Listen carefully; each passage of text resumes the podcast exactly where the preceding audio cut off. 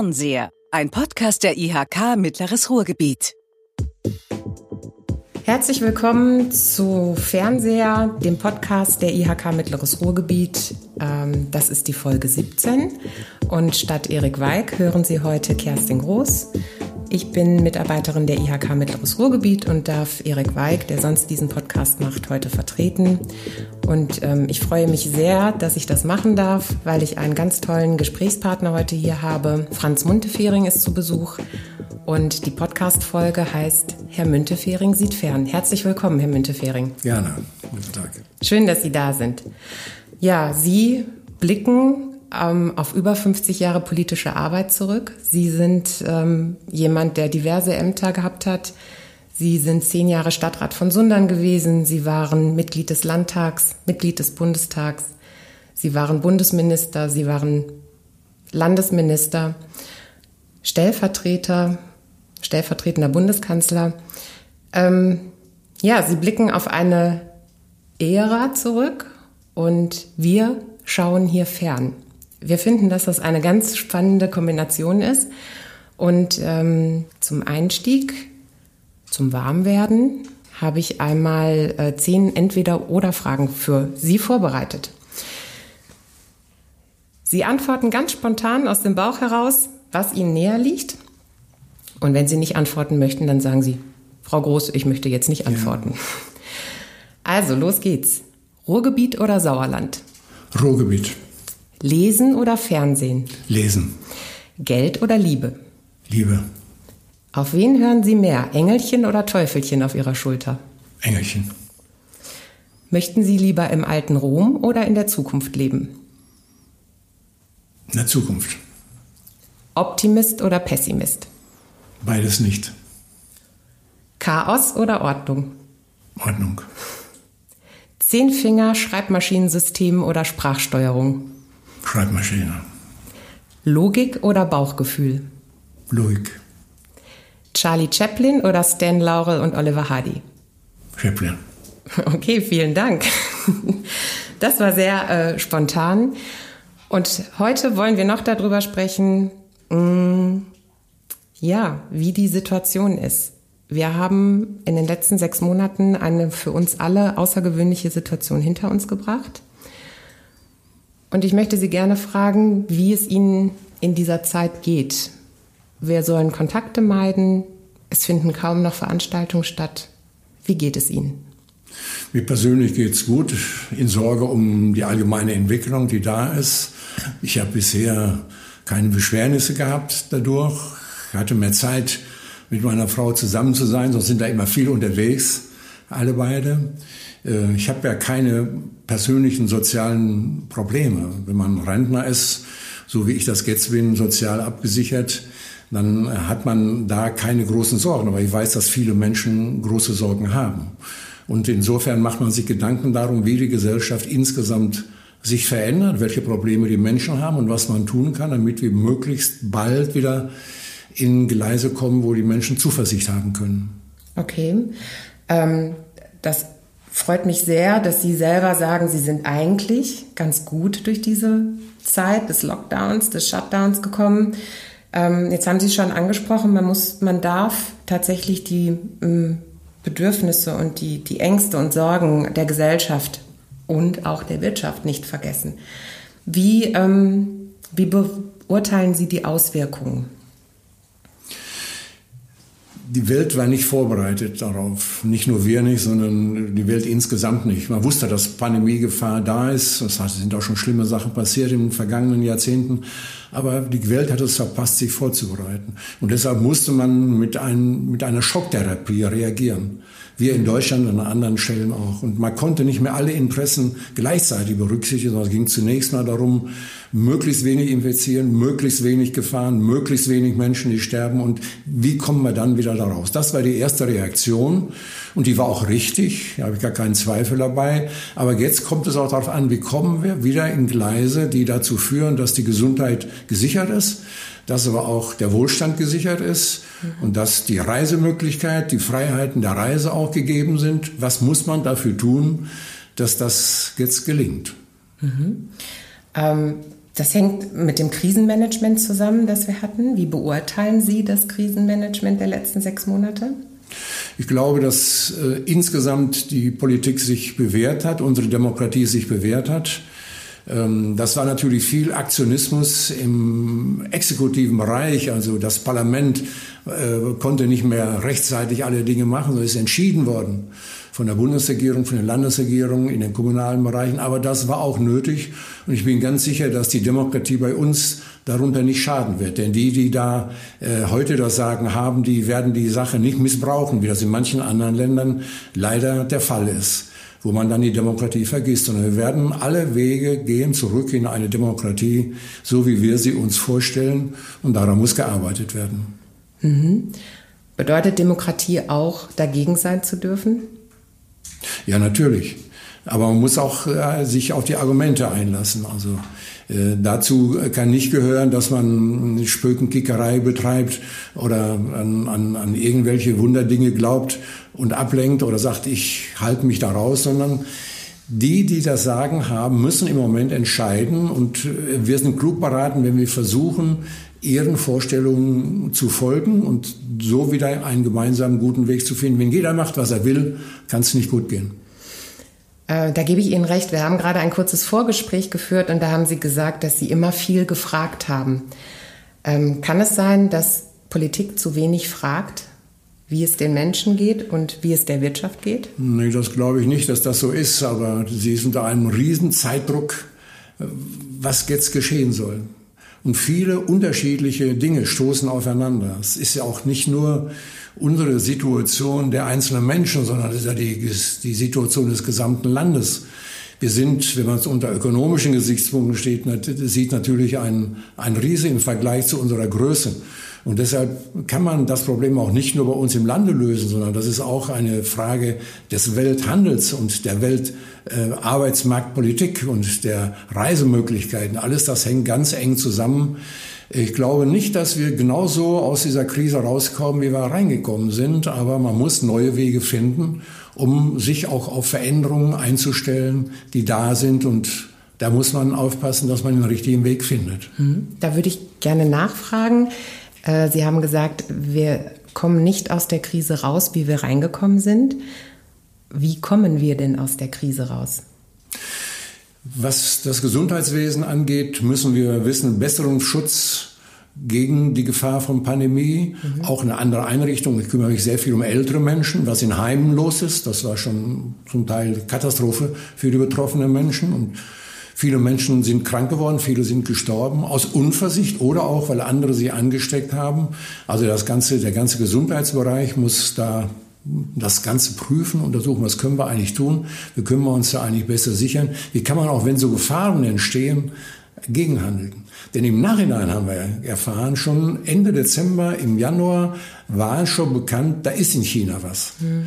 Aber wir haben genauso wie 70 Jahre lang immer wieder, das ist weit weg, na, eh das mal in Europa ist, wird sich schon verfliegen, nichts. Und plötzlich war es da. Das heißt, wenn man da schon zugeschlagen hätte, überall auf der Welt, wäre vieles verhindert worden. Aber hat man nicht. Eine bittere Lehre, für manche Menschen tödlich, für viele dramatisch, für viele äh, existenziell, auch Unternehmen, auch Unternehmen, die dabei geschaut. Das ist ja der ganze Bereich der Gesundheit.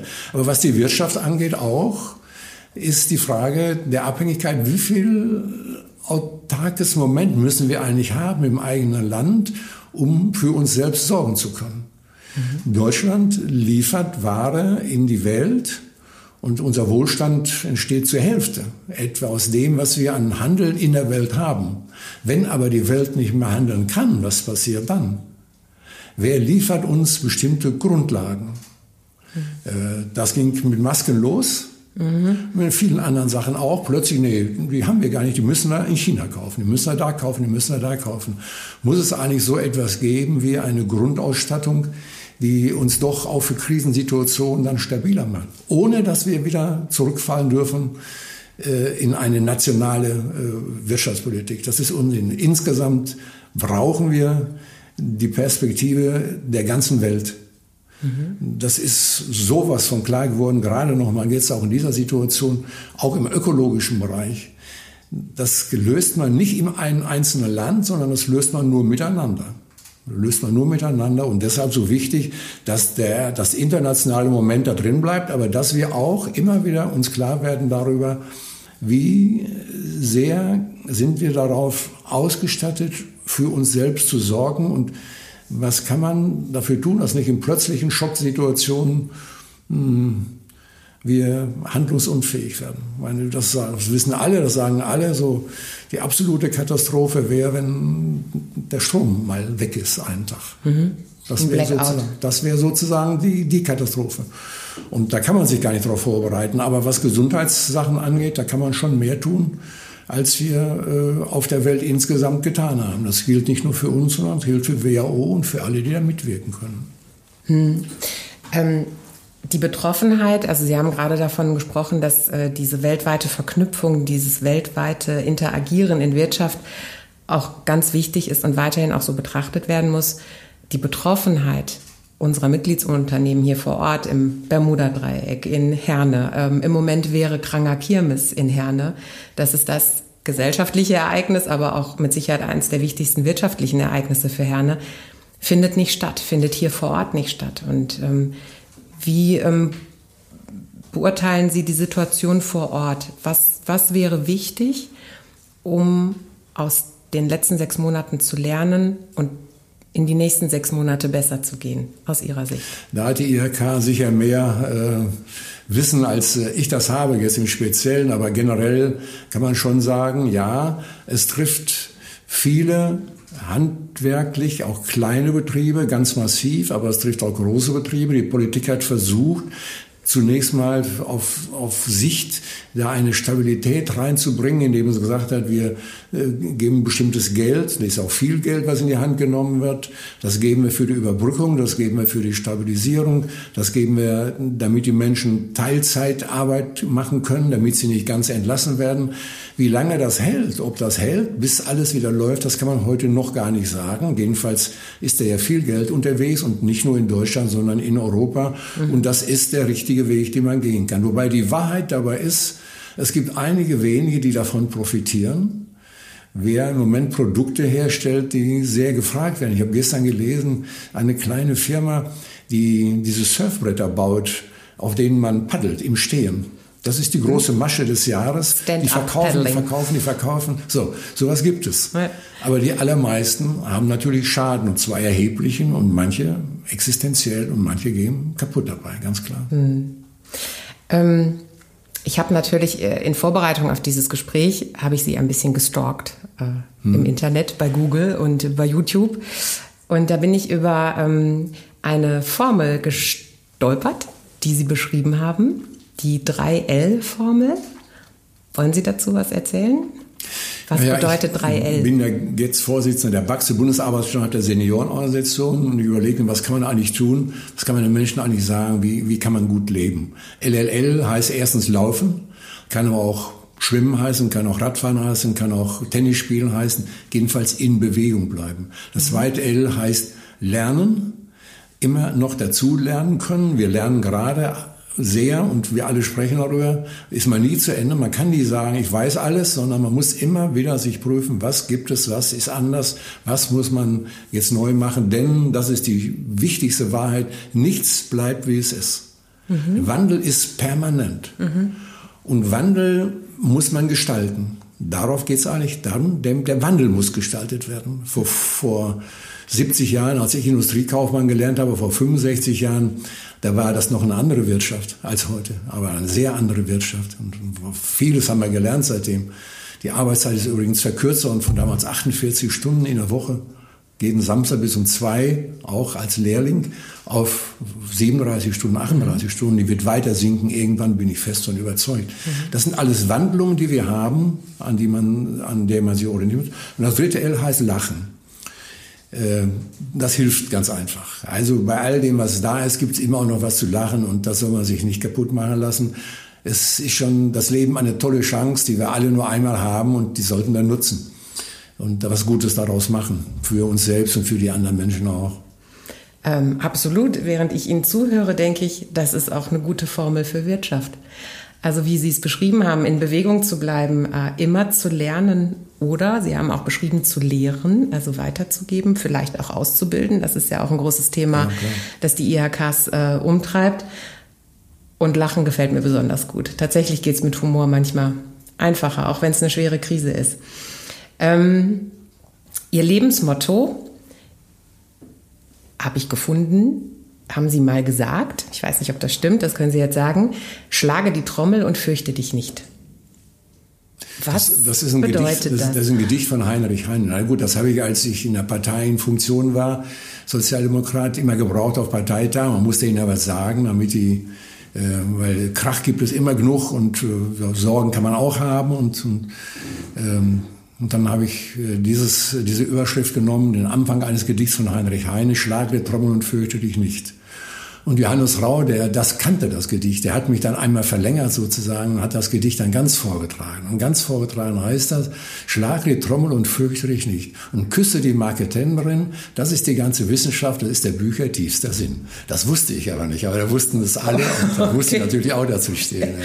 Boah, sehr gut. ähm, fürchte dich nicht ist etwas, was mich sehr anspricht. Wie wichtig finden Sie ist Mut in dieser aktuellen Zeit? wichtig, Mut, man darf es nicht äh, verwechseln mit Leichtsinn. Mhm. Sondern, ähm, also Angst ist völlig schlimm, Panik ist völlig schlimm.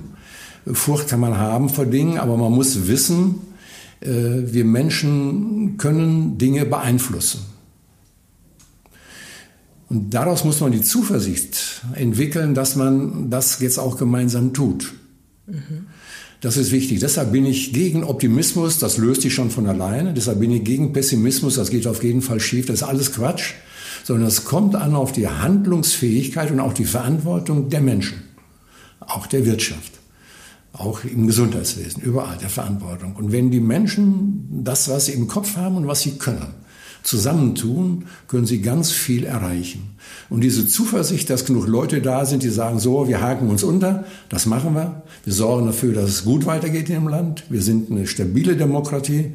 Wir lassen uns nicht verrückt machen von ein paar Leuten am Rande. Wir haben auch großes Potenzial. Wir können was. Wir sind in der Welt bekannt als Sie, die was können. Wir können auch weiter gute Kontakte haben und wir werden einen guten Weg finden aus dieser Situation. Anstrengend, für manche mehr, für manche weniger, das weiß ich wohl, aber insgesamt ist das für mich der entscheidende Punkt, die Zuversicht. Die Zuversicht, wir können das und wir wollen das.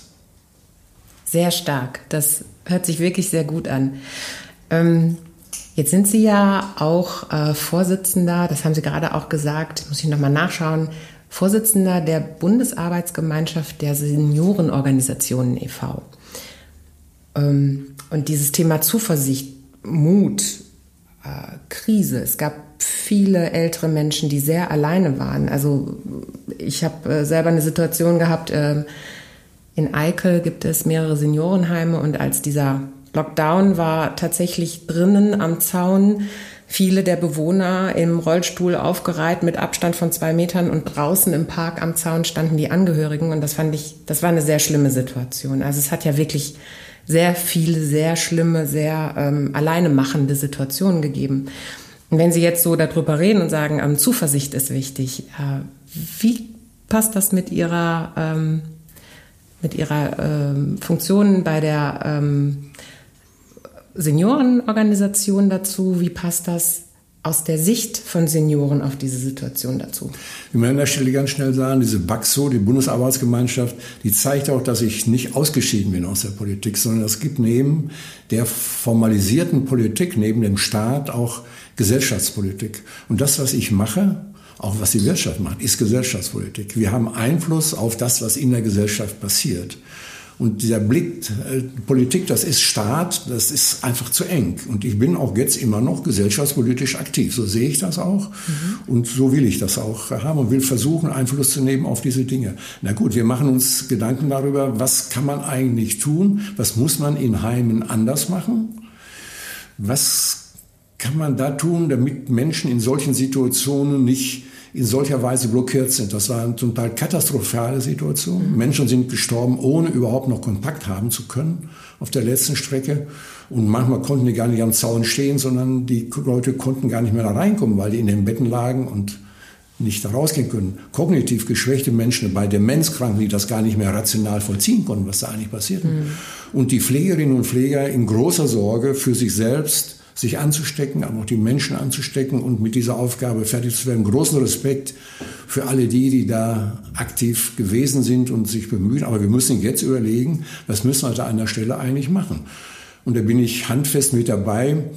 Ähm, auch auf der Bundesebene mit dem Familienministerium, mit dem Seniorenministerium versuchen wir äh, dazu beizutragen, dass man sich überlegt, was muss eigentlich da an der Stelle anders werden. Und da werden die Angebote der digitalen Möglichkeiten der Medien besser genutzt werden müssen als heute. Wenn es überall Internet gäbe, wenn es WLAN gäbe, als Rechtsabschluss, auch in solchen Heimen, dann könnte ein Teil der Menschen anders kommunizieren mit mhm. den anderen, die zu Hause sind. Mhm. Das gibt es und das ist ein großer, großer Missstand, dass da keiner sich Sorgen drum gemacht hat und haben gesagt, geht doch dahin. Gut, aber das wird gemacht und ich bin sicher, dass sich da auch noch dieses Jahr Dinge in Bewegung setzen. Die äh, zuständige Ministerin drückt aus Tempo und wir haben jetzt bald den achten Altenbericht in der Diskussion und dann wollen wir gucken, was wir da an der Stelle eigentlich machen müssen. Dadurch wird das Altsein und das auch Krankwerden nicht aufgehoben, aber es wird ein größerer, äh, eine, eine größere Möglichkeit gegeben sein, den Menschen beizustehen und zu helfen. Mhm. Äh, Sie haben mal gesagt, äh, als Sie sich aus der formalen Politik zurückgezogen haben, ähm, dass keiner Angst haben sollte, Sie werden nie ein Buch schreiben. Jetzt haben Sie doch eins geschrieben. Worum geht es in diesem Buch? Und zwar schon das zweite. Ja, gut, irgendwann habe ich gesagt, na gut, ich will keine Autobiografie schreiben, wie sah ich aus in kurzen Hosen oder so, sondern mir geht es darum zu sagen, wie sehe ich heute die Dinge. Und es gibt drei Sachen, über die ich was schreibe in dem Buch. Das ist einmal unsere Demokratie und wie es da weitergeht dabei. Da gibt es schon Gefahren, das muss man schon sehen. Das zweite ist die große Frage der Gleichwertigkeit der Lebensverhältnisse, übrigens auch für Industrie von großer Bedeutung. Gleichwertigkeit der Lebensverhältnisse. Wir haben sehr unterschiedliche Entwicklungen in den Landesteilen. Das hat was mit alten Industrien zu tun, mit neuen Industrien zu tun, aber auch mit der Erschließung der Fläche. Wie geht das eigentlich in Deutschland? Gleiche Lebensbedingungen in allen Landesteilen, großes Thema. Und das Dritte ist ein gutes Stück Leben obendrauf. Was ist eigentlich mit dem Älterwerden? Wie wird man eigentlich älter und was kann man eigentlich dafür tun, dass man da gut durchkommt? Das sind die drei Dinge, die ich da besonders anspreche. Mhm. Ähm, der Titel dieses Buches ist wie? Was, was steht da drauf? Also wie ist der Titel des Buches? Ähm, da steht drauf im Jahr 2020 plus. Ich möchte eigentlich dass wir sagen können, das ist ein Jahr, ein Katastrophenjahr, ein Pandemiejahr. Das Jahr 2020 wird uns allen in Erinnerung bleiben. Also ziemlich schwierige Kiste, hätten wir das doch besser nicht gesehen. Aber jetzt ist es da und jetzt sind wir Ende des Jahres so weit, dass wir sagen, wir nehmen die positive Kurve. Wir kriegen das wieder hin. Das wird nicht alles einfach mal wieder so, wie es war. Manches werden wir anders machen müssen, aber wir sind auf dem richtigen Weg. Nicht optimistisch, das kommt alles von alleine. Aber bitte auch nicht, das geht alles in den Graben, sondern das machen, was wir mit den Möglichkeiten, die wir haben, auch tun können. Und das wird dann schon viel sein. Mhm. Es gibt ein ähm, Zitat, was da vielleicht passt, äh, von äh, Christoph August Tietke. Zukunft ist ein Kind der Gegenwart.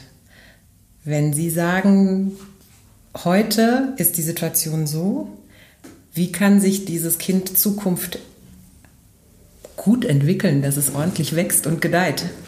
Also wir haben, Sicherheit ist das eigentliche Schlüsselwort. Die Menschen möchten sicher sein. Alle, möchte, alle möchten auf sicherer Basis arbeiten können. Unternehmen möchten auf sicherer Basis arbeiten können. Totale Sicherheit wird es nie geben. Und deshalb das Geheimnis ist Sicherheit durch Wandel. Nur wenn man den Wandel rechtzeitig erkennt und anstößt, wird man auch Sicherheit behalten. Mhm. Im Gesundheitsbereich, aber auch im Wirtschaftsbereich. Also nehmen wir mal die Autoindustrie. So, wer weiß. Wir hoffen alle, dass das gut geht. Aber wir hoffen auch alle, dass sie rechtzeitig den Wandel, den die machen müssen, an verschiedenen Stellen machen, damit nicht irgendwann auf einer anderen Stelle der Welt die Dinger gebaut werden und wir sagen, ja, das war mal. Mhm. Da haben sich so manche lustig gemacht über das Ruhrgebiet, weil die Kohle wegbrach und irgendwann weg war. Man kann sagen, gut, vielleicht hat er später damit angefangen, aber wir haben angefangen, hier Universitäten zu bauen und eine Grundlage zu schaffen, einfach um auch das nötige Wissen und die Fähigkeiten herzubringen. Und wir haben vieles verändert und da hat eine IHK natürlich das eher zentrales Feld dabei. Und diese Gegend, die ist nicht verloren, sondern da sind viele Infrastrukturen da, die sind gewachsen, die kann man auch nutzen für die Zukunft. Und das gilt für andere Industrien aber auch. Das ist alles nicht für 100 Jahre, sondern das ist alles eine kürzere Strecke. Sicherheit, ja, aber Sicherheit durch Wandel, durch Verändern, nicht durch Stillstand. Das ist so, wie es war. Es war schon immer so, das war noch nie anders, da kann ja jeder kommen. Das sind die Blödmänner. Das kann aber nicht funktionieren. Äh, ja, nichts ist so beständig wie der Wandel, oder wie war ja. der äh, Spruch dazu? Ähm, absolut. Und diese Veränderungen, die, also wir haben ja, ich glaube, viele von uns haben in den letzten sechs Monaten ganz viele Dinge zum ersten Mal gemacht. Und manche Tage waren so voll mit Aktivitäten, die man das erste Mal tut. Das erste Mal in einer digitalen Konferenz, das erste Mal möglicherweise ne, ähm, keinen Kontakt zur Familie zu haben, das erste Mal anders zu arbeiten, das erste Mal in Kurzarbeit, das erste Mal keine Auftragseingänge. Äh, da diese, diese Liste ist endlos fortzusetzen. Glauben Sie, dass äh, wir da daraus lernen können, viel besser mit Veränderungen umzugehen? Es, das Klügste ist, wenn es uns gelingt, die Änderungen selbst zu gestalten und selbst auf die nötigen Änderungen zu kommen und den Wandel selbst zu organisieren. Das heißt, eine Welt, Menschheit müsste eigentlich darauf kommen, dass man sich gegen Pandemien schützen muss und dass man, wenn so etwas passiert in einem Land, dass man da Quarantäne macht und dass man die Verlässlichkeit und die Leichtfertigkeit, mit der wir das durch die ganze Welt tragen, das so wie wir kommunizieren und so wie wir in der Welt rumfahren, ist das ja so, dass das gar nicht zustande kommt. Also am besten selbst darauf kommen, was muss man eigentlich tun, damit man Risiken reduziert.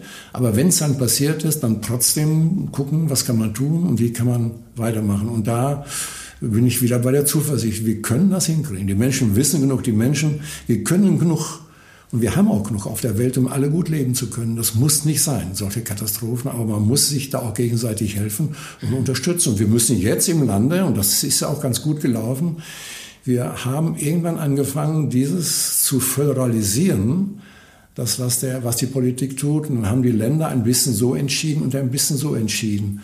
Und das schien zunächst mal anstrengend, war aber richtig. Und wenn heute was passiert, dann müssen wir es lokalisieren. So wie das, was in Gütersloh passiert, das ist für die in Gütersloh schlimm. Aber es ist richtig zu sagen, jetzt nicht wieder die ganze Republik, sondern jetzt da heilen. Da heilen.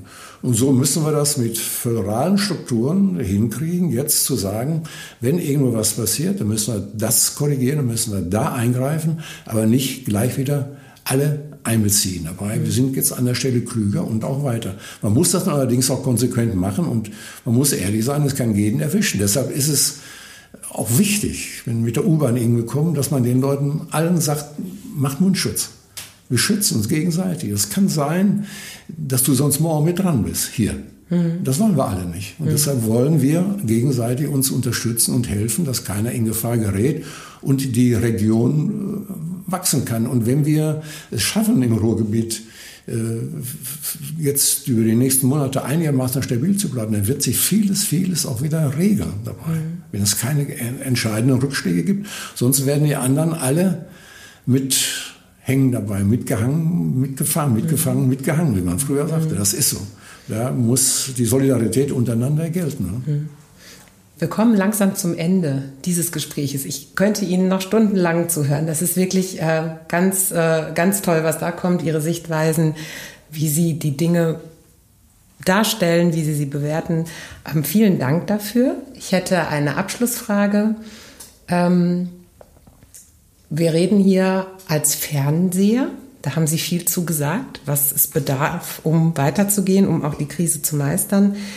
Ähm, was glauben Sie, wie, wie Ihre Situation in einem Jahr sein wird? Ja, das Glauben, das sind die Häuser mit den spitzen Dächern. Da, da ist das mit dem Glauben. Ich, ich weiß nicht, also das ist nicht die Kategorie, Glauben ist nicht die Kategorie, die ich jetzt für die Entwicklung in der Politik so zur Grundlage mache. Das, das wäre mir zu wenig, sondern was hoffe ich? Was ist meine Zuversicht? Die Zuversicht ist, dass wir äh, nicht einfach sagen, wir lassen jetzt Pandemie hinter uns und machen alles wieder so, wie es war, sondern sich jetzt genau rechtfertigen und miteinander darüber sprechen, was ist eigentlich passiert? Wo war der Fehler? Wo sind Schwächen, die uns nicht passieren dürfen? Was, wo können wir da stabiler sein, als sie bisher gewesen sind? Und dann, wie können wir wieder mh, hm, Verbindungen knüpfen in die Welt hinein? Weil alleine können wir das auch in Deutschland nicht, sondern wir müssen Europa stark machen. Haben wir noch ein bisschen Zeit in der Präsidentschaft Europas was zu tun, um dann auch in die Welt zu gehen. Ich hoffe immer auf die Zuversicht und dass die Menschen, dass genug Vernünftige da sind, die das tun und dass sie sich nicht bereden lassen von denen, die das alles ignorieren oder die ja, mutwillig die ganze Sache nur noch schlimmer machen, was es ja leider auch gibt. Vielen Dank, Franz Münte-Fehring. Obwohl Sie lieber lesen, haben Sie heute mit uns hier ferngesehen. Und ähm, das war ein sehr spannender Einblick, äh, sehr spannende Aspekte, die Sie uns gesagt haben.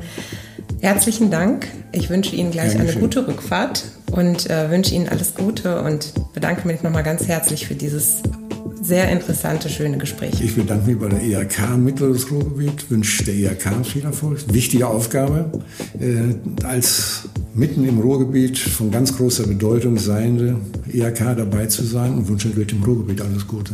Dankeschön. Bitteschön.